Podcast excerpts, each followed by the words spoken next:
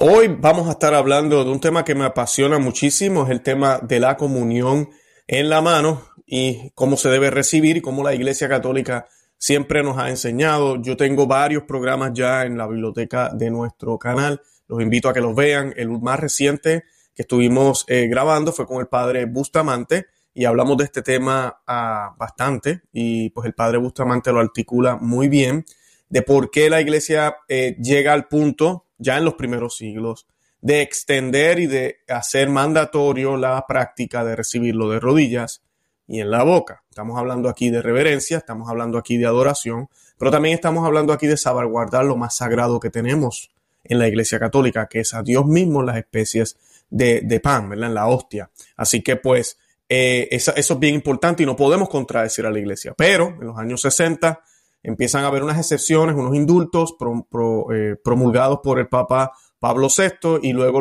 los, papas que continúan han tolerado esta práctica. Y lamentablemente el año, estos últimos años con todo lo de la crisis, ahora se ha vuelto una obligación, ahora es una ley de la iglesia que no está escrita en ningún lado y que contradice la ley escrita de la iglesia que prohíbe la comunión en la boca y obliga a recibir al Señor en la mano, contradiciendo sínodos, concilios, y lo que la iglesia siempre enseñó y la ley actual de la iglesia. Yo voy a estar leyendo un poquito de eso, pero hoy también vamos a estar compartiendo lo que los santos y los místicos nos dijeron. vamos a estar hablando de Santa Brígida de Suecia, vamos a estar hablando del mártir y santo eh, cardenal John Fisher, eh, vamos a estar hablando del Padre Pío. Eh, ¿Qué visiones tuvieron estas personas? ¿Qué mensajes tuvieron? ¿Qué dejaron saber sobre la comunión en la mano? Y se van a sorprender, de verdad. Hoy, con, por eso hemos tratado de titular el programa de esta forma, ¿verdad? Los santos a la defensa de la comunión en la boca, los, las personas que han visto visiones, revelaciones privadas, que como yo lo he dicho aquí, toda todo lo que yo comparto es aprobado por la iglesia, estoy citando santos, así que vale la pena escucharlo y mirar qué es lo que el cielo nos quiere decir, porque como también vamos a estar leyendo hoy, voy a estar leyendo de San Pablo, el recibir al Señor indignamente y no solamente física, eh, externamente, recibirlo también en pecado mortal, es causa de enfermedades. Y no es causa de enfermedades solo espirituales, sino también física. Eso y mucho más en el programa de hoy.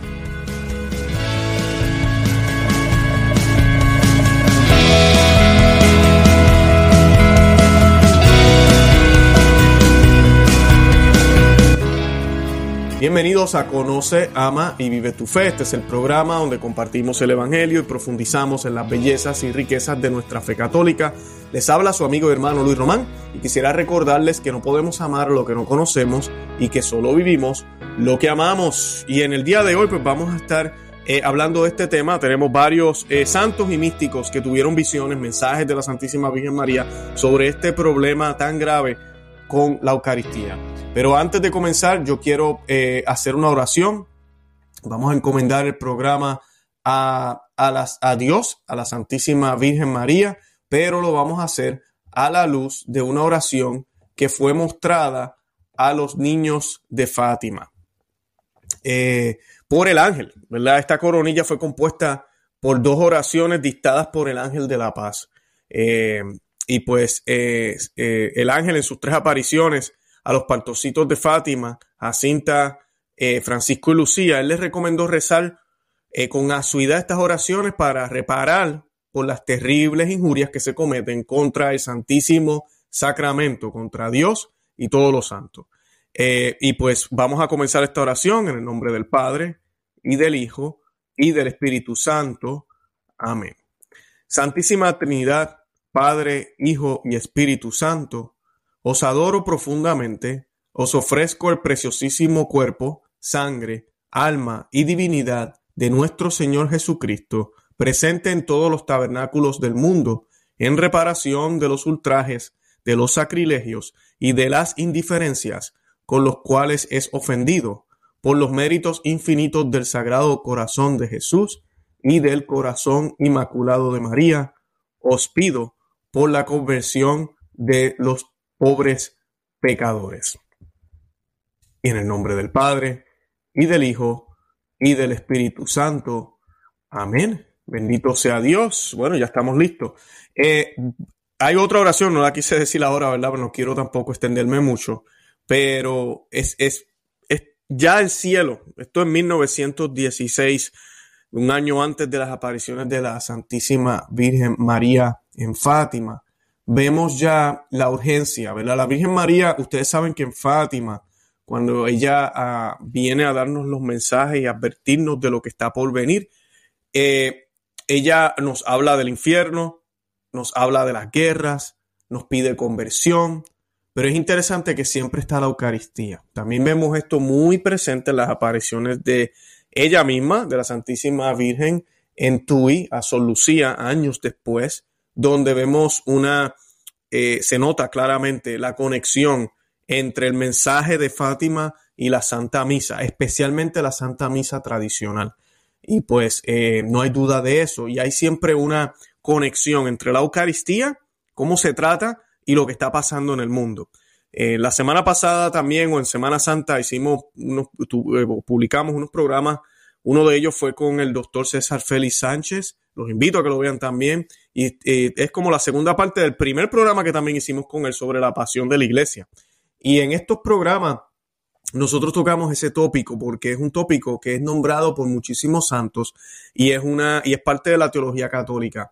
La iglesia católica, la iglesia de Cristo, su palabra, la palabra de Dios, la palabra que Jesús deja, el depósito de fe pagado con sangre en la cruz y dado a su iglesia en conjunto, obviamente, con todo lo sobrenatural, los sacramentos, eh, todo lo que tenemos, eh, es la luz del mundo es la luz del mundo. De, ella mana, se supone que mane hacia el mundo la moralidad en la que viven, la forma en que se redactan las leyes, en qué sentido debemos caminar, cómo vivir, qué hacer. no es que la iglesia gobierna a los países, pero los países eh, deben saber y considerar lo que la madre iglesia dice y, pide de ellos, que era lo que teníamos en el tiempo de la cristiandad. Ya eso se ha perdido.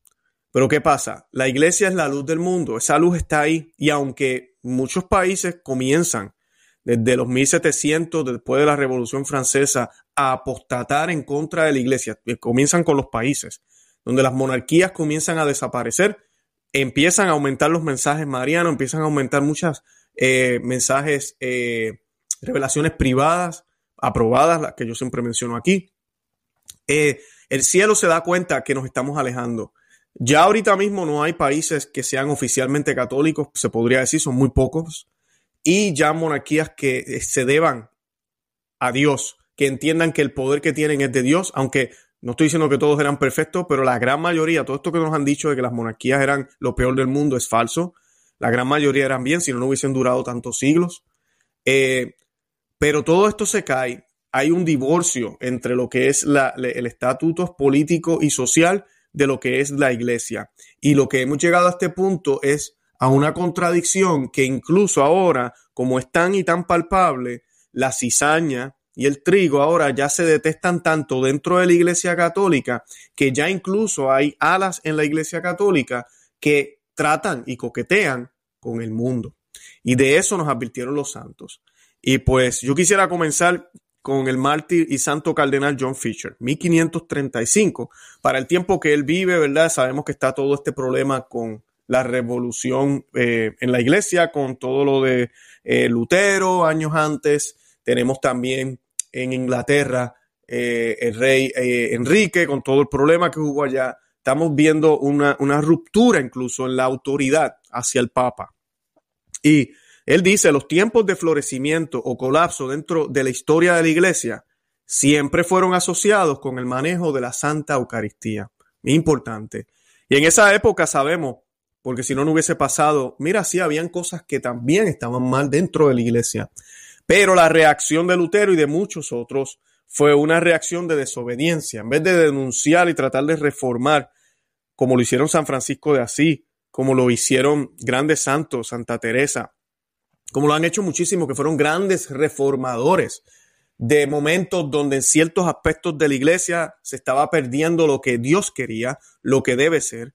Eh, ellos deciden irse en contra de la autoridad de la iglesia. Y pues eh, lamentablemente lo que hicieron fue un grave daño.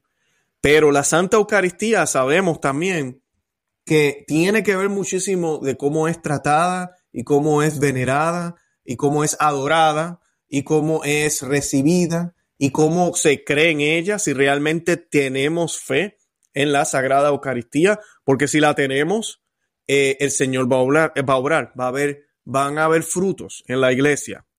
Y lamentablemente, el santo John Fisher tenía toda la razón.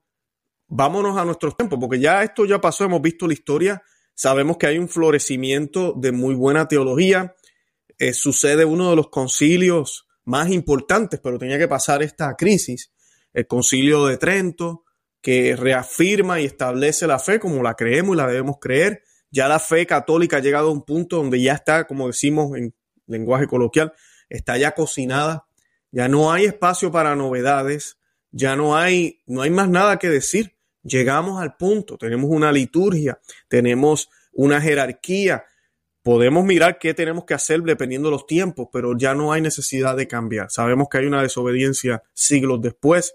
Terminamos haciendo muchos de los errores de Lutero, lo estamos haciendo ahorita dentro de la Iglesia Católica. Uno de ellos es la comunión en la mano. Uno de ellos, vuelvo y repito, es la comunión en la mano, recibirla de pie. Todo esto comienza con los luteranos desde aquel siglo. Y la lengua vernácula en la Santa Misa y bueno, y todo el mundo leyendo las lecturas y no importa. Todo esto es bien protestante que después de 500 años de muchos santos papas y grandes santos luchar en contra de estas tendencias de romper lo que es católico, eh, lamentablemente se infiltra en la iglesia. Y los frutos no los estamos, los estamos viendo ahora y huelen mal. No son buenos frutos. No estamos jugando el corazón de nadie, pero los frutos no huelen bien. Ustedes han visto lo que está sucediendo. Miren hasta dónde hemos llegado. 2022, la gran mayoría de los católicos, yo me atrevería a decir 90%, recibe al Señor en la mano. Si el cardenal John Fisher estuviera vivo ahora, no lo pudiera creer. Si Santa Brígida estuviera viva ahora y entrara a una iglesia católica y viera cómo vamos todos de pie recibiendo al Señor en la mano, yo creo que se desmayaría. Eh, ese es el tipo de catolicismo que vivimos ahora. Y no, esto no es obra del Espíritu Santo. Ha habido una infiltración dentro de la iglesia. Vuelvo a lo mismo, no estamos juzgando los corazones, incluso la gente que no sabe y lo hace por ignorancia, bueno, pues lo hacen por ignorancia y Dios tendrá la última palabra. Pero el que sabe tiene que hablar. El que sabe tiene que tomar una decisión con su familia, ir a lugares donde no se practique esto, porque los hay. Yo siempre he compartido un directorio aquí en el programa y hay lugares donde solo se da la comunión de rodillas y en la boca. A Santa Brígida de Suecia se le aparece la Santísima Virgen María y le dice, mira hija mía, esto es en el 1373. 1373, esto es antes de la crisis que estoy hablando. Mira, hija mía, les dejé a mis sacerdotes cinco dones. Y el quinto, el privilegio de tocar mi carne santísima con sus manos. Disculpen, es Cristo aquí, disculpen, perdonen. Dije la Santísima Virgen María, pero es Cristo quien le está hablando a Santa Brígida, disculpen. Voy a repetir. Mira, hija mía, les dejé a mis sacerdotes cinco dones. Y el quinto es el privilegio de tocar mi carne santísima con sus manos. Bien importante, esto es una santa. Estas son revelaciones privadas, no estamos obligados a creerlas, pero es una santa que lo está diciendo y tiene todo el aval de la Iglesia Católica. En aquel tiempo, eso es exactamente lo que siempre se creyó, hasta el 1960 y pico, siglo pasado, que decidieron cambiar esta doctrina. Siempre las manos de sacerdote, incluso el rito de ordenación en la misa tradicional se ve mucho más se hacen unas cosas a las manos, se consagran las manos del, Padre. ¿Y por qué? Porque esas manos son especiales. Esas manos son las que traen al Señor y son las únicas que deben darnos de comer a nosotros, que no estamos consagrados como sacerdotes. Que todos compartimos el sacerdocio, que somos sacerdotes en cierto sentido, sí, eso es cierto. Pero yo no soy sacerdote ministerial. Yo no tengo la gracia que tiene sacerdote de poder consagrar. Claro, el sacerdote hace unos votos, yo no hice esos votos, yo me debo a mi esposa, tengo unos hijos, él no tiene unos hijos. Cada cual tiene su rol en la iglesia, él no es mejor que yo ni yo soy mejor que él, pero él tiene un papel especial, muy especial, porque tiene que ver muchísimo con Cristo, con esas últimas acciones y regalos que nos deja el Señor Jesucristo, conociendo nuestras debilidades. Y él le dice claramente, le he dejado un privilegio a ellos, el tocar mi carne santísima con sus manos. O sea que los que me están viendo, si usted es ministro extraordinario de la comunión, usted está tomando un privilegio que no es suyo. Sí, la iglesia lo ha permitido, pero esto ha sido un abuso, un abuso horrible. Usted va a una iglesia donde hay tal vez, qué sé yo, 500, 600 personas y tienen como 20 ministros extraordinarios de la Eucaristía, los cuales no son necesarios. No son necesarios. Yo he estado en misas de 500 personas y si hay dos sacerdotes por lo menos, no se espera tanto. Si todos nos arrodillamos en el reclinatorio, como le digo yo, el arrodillador, y el sacerdote lo que hace es caminar para un lado y para el otro, y va dando la hostia, los que han estado en misa tradicional saben, en la boca y de rodillas, y es súper rápido. Eh, no toma, a veces toma al mismo tiempo, y si tomara un poco más, ¿cuánto tiempo más es? No estamos hablando de horas, no estamos hablando ni siquiera de media hora, estamos hablando de la diferencia de minutos. Si tal vez en la Novus Sordo con la fila y recibiéndolo indignamente y con 50 mil eh, ministros extraordinarios de la Eucaristía vestidos en maones, en jean, en pantalón, con blusas escotadas, el hombre con un mensaje aquí este, de, alguna marca, eh, lo cual todo eso pierde la seriedad que se supone que tenga. Eh, ¿Verdad? Toma más, tal vez, qué sé yo, 20 minutos, no 20 minutos, vamos a decir unos 10 minutos Mira, pues en la misa tradicional tomó unos 13. También, por favor, no es tan exagerado la espera, ni es tan necesario tener tantos ministros extraordinarios de la Eucaristía. Y la experiencia que tenemos, los jóvenes que van teniendo, por eso se pierde la fe. Por eso es que se pierde la fe. Qué bonito es cuando uno va al altar, se arrodilla. Y para mí es cuando el Padre se va acercando y, yo veo, veo la, toda la vestimenta bonita, preciosa que se acerca. Para mí es como si fueran ángeles que se acercan a, darme el pan. Y, pues obviamente el Padre en persona de Cristo es prácticamente Cristo mismo, dándome de comer, dándome de comer para poder yo sostenerme. Es hermoso. Y eso lo hemos perdido. En la iglesia católica. No, Luis, pero está ahí. Sí está ahí. No voy a decir que no, está presente. Se puede. Pero el problema es que es bien difícil. Y lo otro es que no es la forma en que la iglesia siempre lo hizo. Hay una contradicción. ¿Cómo es posible que lo que no se podía hacer antes, ahora sí se puede? Explíqueme en esa. ¿El Espíritu Santo cambió de opinión? No, no ha cambiado. Y lamentablemente la gente piensa que sí, que el Espíritu Santo cambió de opinión y el Espíritu Santo no cambia de opinión, no puede cambiar de opinión, porque la palabra de Dios es una y nunca pasará. Voy a buscarles ahora la, ley que hay ahorita vigente y vamos a leer lo que Padre Pío tiene que decir sobre este tema y se van a, asombrar. Eh, en sacramento. Este documento fue eh, publicado, eh, bueno, este documento fue publicado por el Papa Juan Pablo II. El numeral 90 dice, dice lo siguiente.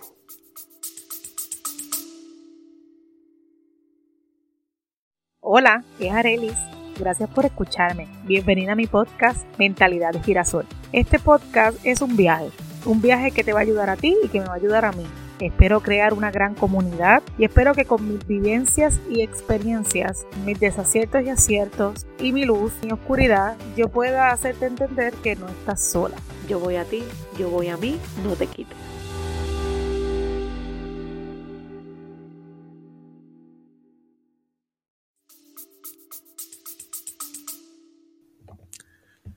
Los fieles comulgan de rodillas o de pie, según lo establezca la conferencia de obispos, con la confirmación de la sede apostólica. Cuando comulgan de pie, se recomienda hacer antes de recibir el sacramento la debida reverencia que debe establecer las mismas normas.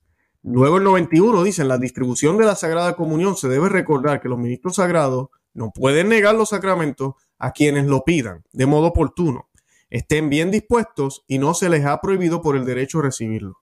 Por consiguiente, miren lo que dice, cualquier bautizado católico a quien el derecho no se lo prohíba debe ser admitido a la Sagrada Comunión. Así pues, no es lícito negar la Sagrada Comunión a un fiel, por ejemplo, solo por el hecho de querer recibir la Eucaristía arrodillado o de pie. ¿Cuántas humillaciones le hacen a la gente cuando se arrodillan? Esto es un documento y este es el último documento vigente y esto no es infalible tampoco. Eh, yo he hablado de esto en otros programas.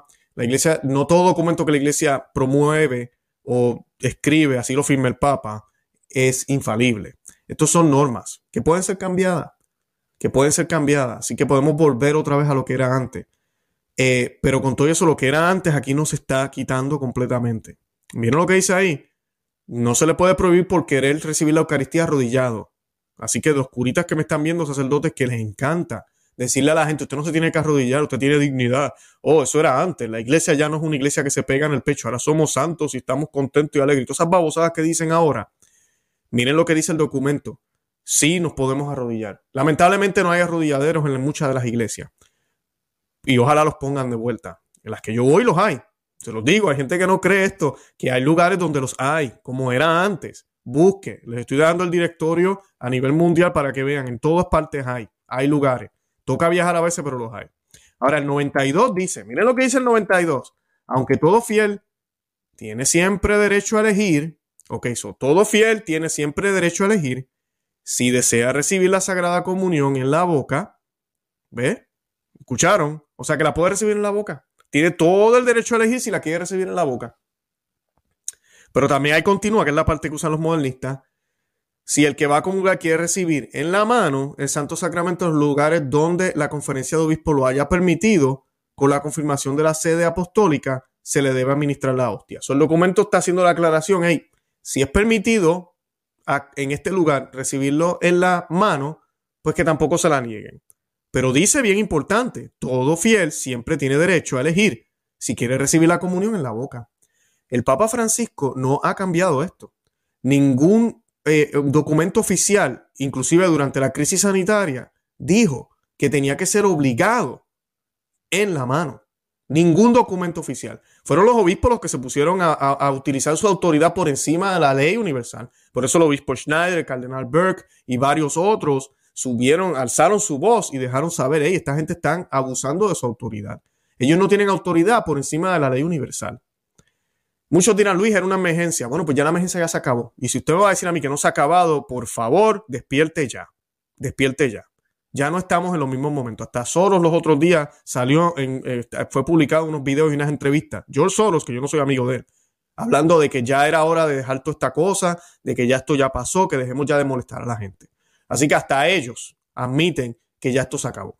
Así que dejemos las idioteces y las estupideces. Sí, yo sé, en el Vaticano, en Roma, es uno de los lugares más exigentes ahorita mismo. Y parece que lo va a seguir siendo, porque hay corrientes comunistas allá. Y aquí, en donde hay corrientes comunistas, la gran mayoría de los países que todavía tienen mucha influencia, sí, todavía andan con el pañal, andan más esclavizados que yo no sé qué. Pero la realidad es que el, mundo libre, no, ya no estamos con esto. entonces, si usted es sacerdote, hizo estas normas o se dejó llevar por su obispo, que en esto no tiene que obedecer. Yo tengo un video con el obispo Schneider, el obispo Schneider conmigo, diciendo de que estas órdenes se pueden desobedecer y usted no cae en pecado con su obispo, eh, ni con nadie. y los obispos que dijeron esto, por favor, quítesen ya la venda de los ojos. Es un derecho para los católicos y es lo más digno que podemos hacer, porque cuidamos de las partículas, no caen al suelo.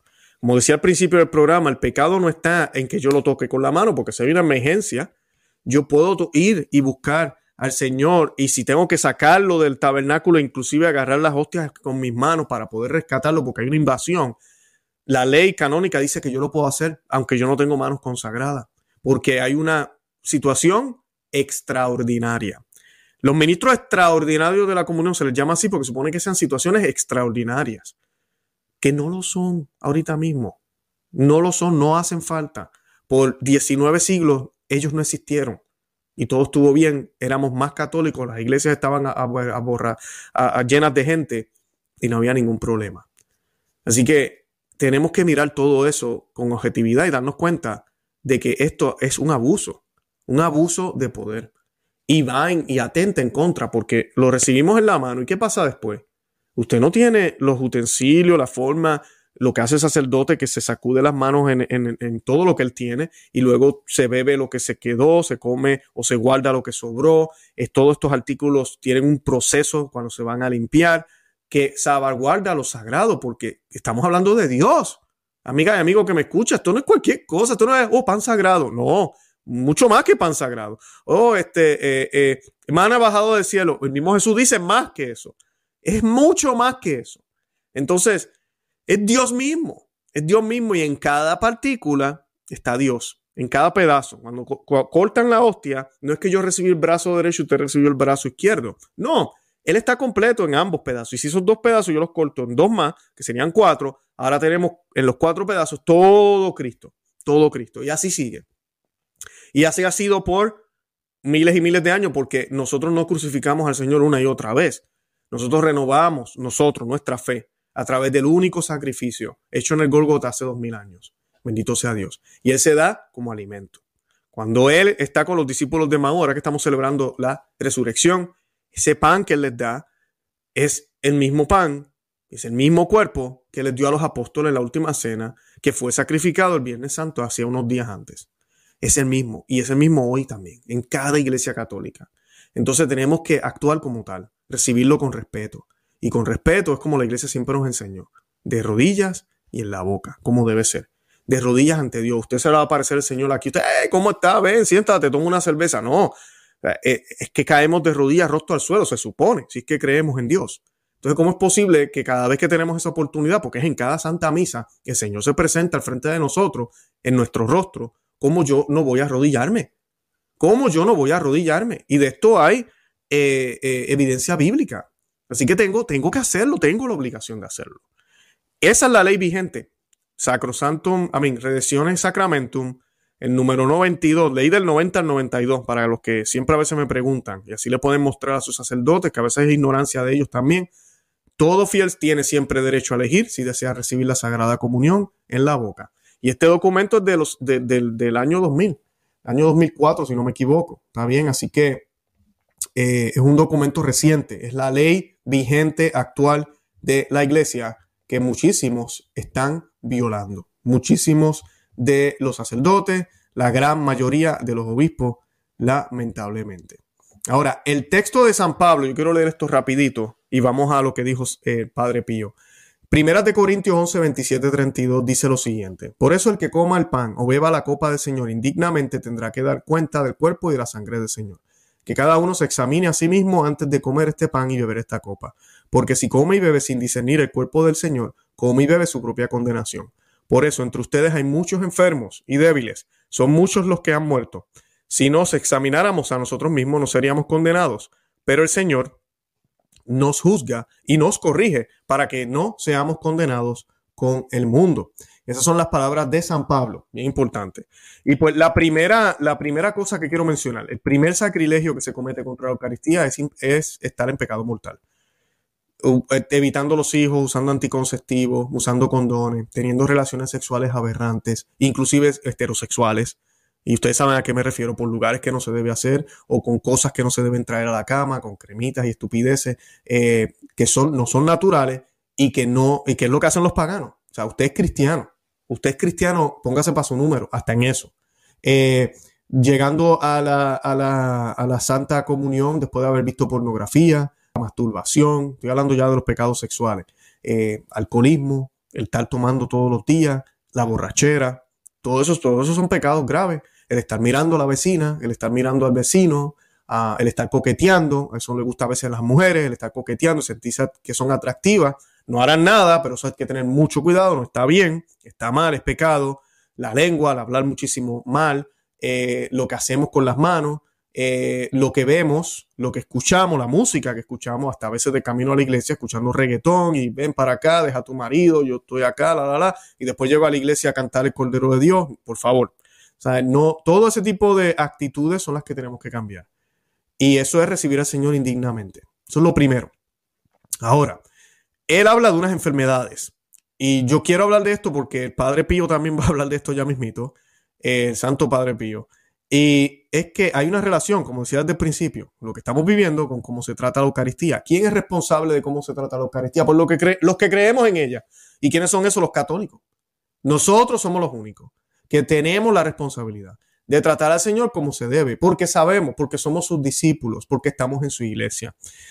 Dice, las enfermedades y debilidades y la misma muerte que afligen a la comunidad de Corintios son según el apóstol, porque eso es lo que le está diciendo aquí en esta lectura, consecuencia de la profanación de la Eucaristía. Esa consecuencia tiene concretamente la forma de un juicio divino de carácter medicinal o correctivo.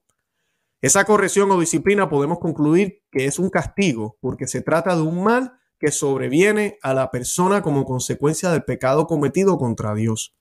En efecto, tratándose de seres racionales, no basta con decir que es un mal físico disciplinador, como el que se aplica a un animal irracional para adiestrarlo, en lo cual no hay ninguna dimensión moral ética. El castigo dignifica al ser humano porque lo reconoce como ser racional y libre, dotado por tanto de una responsabilidad moral y no solamente de una necesidad de adiestramiento.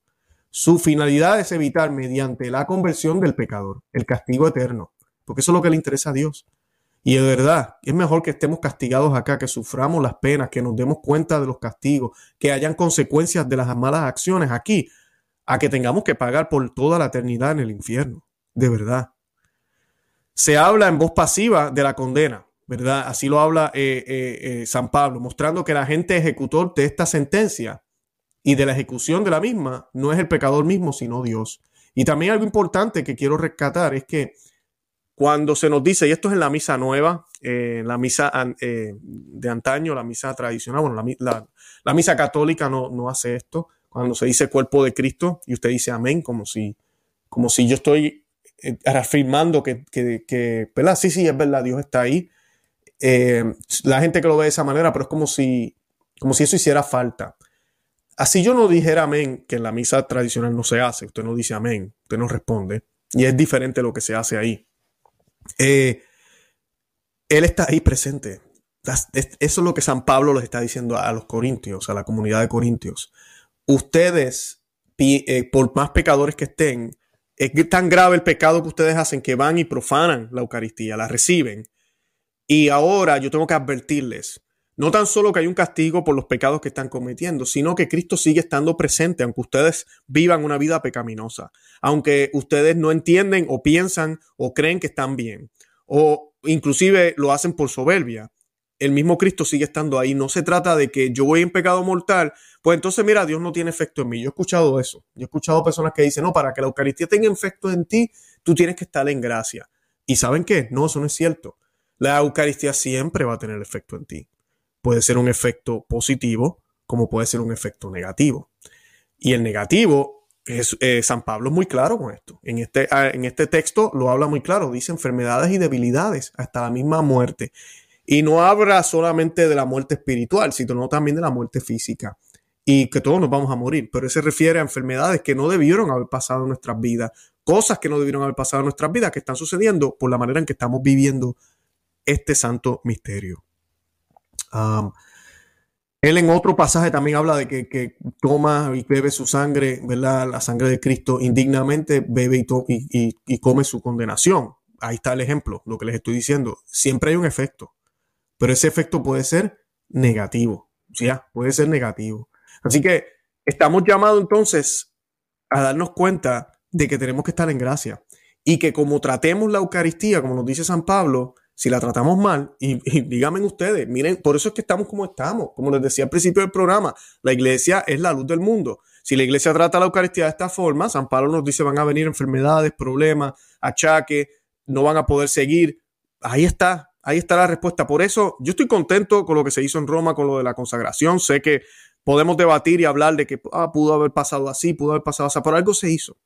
Eh, en muchas iglesias la gente está haciendo más oración, los sacerdotes están tratando de hacer esto, otro y aquello, pero esta parte de la comunión nadie quiere hablarla, nadie quiere hacer los cambios porque todavía tenemos el, el miedo que nos ha metido la élite mundial y debemos darnos cuenta de que ya esto es suficiente y que y así haya una crisis como esta, nunca en la vida, en la historia, de todas las crisis sanitarias que hubieron en el pasado, jamás se cambió la liturgia, jamás se hizo un cambio tan radical, o que se hacían afuera, que se permitía menos gente, que el sacerdote las hacía en casas o lo que sea para tratar de ser más sanitario, sí, pero nunca la dieron en la mano, no cambiaron la liturgia, siempre fue lo mismo, no podemos jugar con nuestra fe. Y cuando nos pregunten, pero eso no es esencial, sí es esencial, es esencial para mí y para mi familia porque yo soy cristiano y yo necesito el cuerpo de Cristo, se acabó, punto. Entonces, hasta que no superemos eso, no vamos a salir de esta. Podemos hacer miles de consagraciones, podemos hacer miles de oraciones y hasta que no le demos el lugar que se merece a la Eucaristía en nuestras vidas, y no solo en términos de fe, sino en acciones, que cuando se vaya a las iglesias, cualquier persona que no sea católico, al ver cómo tú y yo nos comportamos, eh, se dé cuenta, que nuestros hijos que, que son pequeños se den cuenta sin tener que catequizarlo, Dios está ahí. Dios está ahí. ¿Por qué tú lo sabes? Bueno, el Padre se arrodilla cada vez que pasa por el frente. Eh, todos nos arrodillamos cuando está mostrado. Lo recibimos en la boca, no como cualquier otra cosa. Es una manera distinta de recibir el, el alimento distinto y único. No hay ningún alimento igual a ese. Ni lo habrá. Es Cristo mismo. Verá, todo ese tipo de cosas muestra lo que llevamos en el corazón y que de verdad lo creemos. Porque cuando yo estoy contento de ver a mi esposa, yo no solo lo, expreso en mi, en mi corazón y me quedo así con una cara de perro. No, mis dientes salen a relucir, mi sonrisa, me, eh, hasta brinco tal vez y estoy muy contento de verla. Eh, se nota, es algo como espontáneo. ¿Por qué rayos no podemos ser así con Dios cuando está en la Eucaristía? ¿Por qué no podemos ser así con Dios? ¿Saben por qué? Porque no tenemos fe. Así de sencillo, aceptémoslo. Es difícil de aceptarlo, pero no tenemos fe. El Padre Pío dijo lo siguiente. Con cuánta ingratitud es pagado mi amor. Y estos son eh, unas eh, revelaciones. El Padre Pío, 12 de marzo de 1913, Padre Pío al Padre Agustín de San Marcos y Lamis. Y dice, con cuánta ingratitud eh, es pagado mi amor por los hombres. Los hombres ruines y perezosos no hacen ningún esfuerzo por vencer las tentaciones o lo que es más grave, se deleitan en sus iniquidades.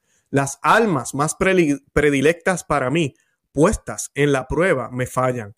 Los débiles se dejan llevar por el desánimo y la desesperación. Los fuertes se van relajando poco a poco. Mi corazón es olvidado. Nadie se preocupa ya de mi amor. Mi casa se ha convertido para muchos en un lugar de diversión. También para mis ministros que yo siempre he mirado con predilección, que he amado como, como a la pupila de mis ojos ellos deberían confortar mi corazón lleno de amarguras. Ellos deberían ayudarme en la redención de las almas. En cambio, ¿quién lo creería? De ellos debo recibir ingratitudes y olvidos. Veo, hijo mío, a muchos de estos que bajo hipócritas apariencias me traicionan con comuniones sacrilegas, despreciando las luces y las fuerzas que continuamente les regalo. Hijo mío, tengo necesidad de víctimas para calmar la ira justa y divina de mi Padre. Renuévame la ofrenda de todo tu ser y hazlo sin reservar nada. Eh, nuestro Señor Jesucristo eh, nos está dando demasiadas advertencias. Lleva siglos ya en esto, ha enviado a su madre, Él se ha aparecido él mismo, ha revelado, ha habido revelaciones, muchísimas revelaciones. Todo lo que yo les comparto aquí es aprobado. Y tenemos su santa palabra. Ya leímos a San Pablo muy claro y muy vigente ahorita mismo con las circunstancias que están pasando ahora. Es como si nos hablara a nosotros ahorita. ¿Qué vas a hacer? Pues lo que tienes que hacer es hacer la diferencia. Comienza a recibir al Señor de rodillas y en la boca. Asiste a una parroquia donde se promueva este tipo de práctica. Yo le recomiendo la misa tradicional, obviamente. Es el lugar idóneo para hacer esto porque es la única forma en que se hace. Porque también ese es el problema. Usted comienza a hacerlo, pero la demás gente no lo está haciendo. Usted está yendo a un lugar donde las partículas están cayendo al suelo como quiera. Y no queremos eso. Eh, así que lo mejor es ir a una parroquia tradicional. Hable con su sacerdote para que promueva esta práctica. Para que aunque él no puede tal vez hacer obligatorio la comunión en la boca, porque si no el obispo le, le da dos patadas, pero que lo promueva que cuando la gente llegue a esa parroquia se dé cuenta, oye, pero aquí todo el mundo lo recibe en la boca. ¿Se puede recibir en la mano? Sí se puede, pero no queremos. No queremos. Porque no todo lo que es lícito me hace bien, ¿verdad? Eso decía San Pablo. Así que estos son legalismos dentro de la Iglesia Católica. Pero si miramos la historia, leemos la palabra de Dios, meditamos a los místicos, santos y padres de la Iglesia, veremos que lo correcto es recibir al Señor de rodillas y en la boca que hace sentido inclusive. Cuando uno hace la matemática, podríamos decir la conclusión, nos damos cuenta que tiene todo el sentido del mundo recibirlo de esa forma y que la historia no nos miente. 19 siglos recibiendo la Iglesia Católica al Señor de rodillas y en la boca. ¿Que acaso somos mejores ahora?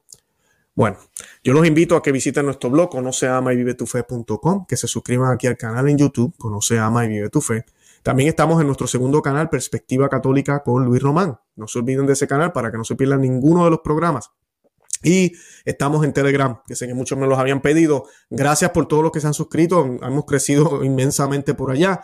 Pero les pido a que se suscriban los que no lo saben o los que no, lo han hecho. Eh, descargue la aplicación de Telegram y únase a nosotros. Así no se pierde nada. A veces el algoritmo de YouTube no, no promueve los videos o usted no los ve, no les llega la notificación. Algunos de ustedes me han dicho. Lo importante es que usted se suscriba pero también que le dé a la campanita. Los que están en Facebook igual, que usted se suscriba, dele me gusta, follow, todo ese tipo de cosas que se usan. Pero si usted está en Telegram, yo voy a mandarle una notificación y ahí sí le va a llegar de seguro.